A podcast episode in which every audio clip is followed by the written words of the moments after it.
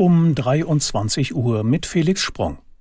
Bundesarbeitsminister Heil lehnt es weiter ab, die geplante Erhöhung des Bürgergelds wegen der Haushaltskrise zu streichen. Der SPD-Politiker wies entsprechende Forderungen aus Reihen der FDP und der Union zurück. Aus Berlin Hans-Joachim Viehweger. Wenn der Haushalt für das kommende Jahr noch in diesem Jahr verabschiedet werden soll, muss die Bundesregierung spätestens am Mittwoch einen Entwurf vorlegen. Das hat Regierungssprecher Hebestreit erklärt.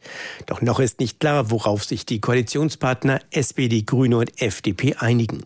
An der geplanten Bürgergelderhöhung um rund 12 Prozent soll es jedenfalls keine Abstriche geben, betont Bundesarbeitsminister Hubertus Heil. Viele Alleinerziehende, aber auch chronisch Kranke seien darauf angewiesen, dass die hohe Inflation der vergangenen Jahre ausgeglichen werde. Das Bundesamt für Wirtschaft und Ausfuhrkontrolle hat wegen der Ausgabensperre im Bundeshaushalt mehrere Förderprogramme auf Eis gelegt.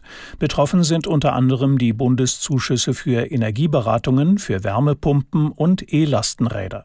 Für diese werden laut Bundesamt mit sofortiger Wirkung keine Anträge mehr angenommen oder bewilligt. Bereits erteilte Förderzusagen bleiben aber gültig. Bundeskanzler Scholz und der brasilianische Präsident Lula da Silva haben bei ihrem Treffen in Berlin eine engere Zusammenarbeit in Umweltfragen vereinbart. Es waren die ersten deutsch-brasilianischen Regierungskonsultationen seit acht Jahren. Aus Berlin Franz Johann. Zwischen den beiden Staats- und Regierungschefs herrschte große Einigkeit, beispielsweise beim Thema Energiesicherheit und dem Schutz des Regenwaldes. Außerdem hat das Thema Mercosur-Freihandelsabkommen heute eine große Rolle gespielt. Dabei geht es um den Abbau von Handelsschranken zwischen den sogenannten Mercosur-Ländern Brasilien, Argentinien, Paraguay und Uruguay und der EU. Scholz ist überzeugt, dass es eine Mehrheit im EU-Rat und im EU-Parlament für das Abkommen geben werde. Auch der brasilianische Präsident Lula da Silva zeigte sich optimistisch. Der Münchner Flughafen stellt morgen seinen Betrieb wegen des Winterwetters erneut vorübergehend ein. Bis 12 Uhr mittags werde es keine Starts und Landungen geben, sagte ein Sprecher.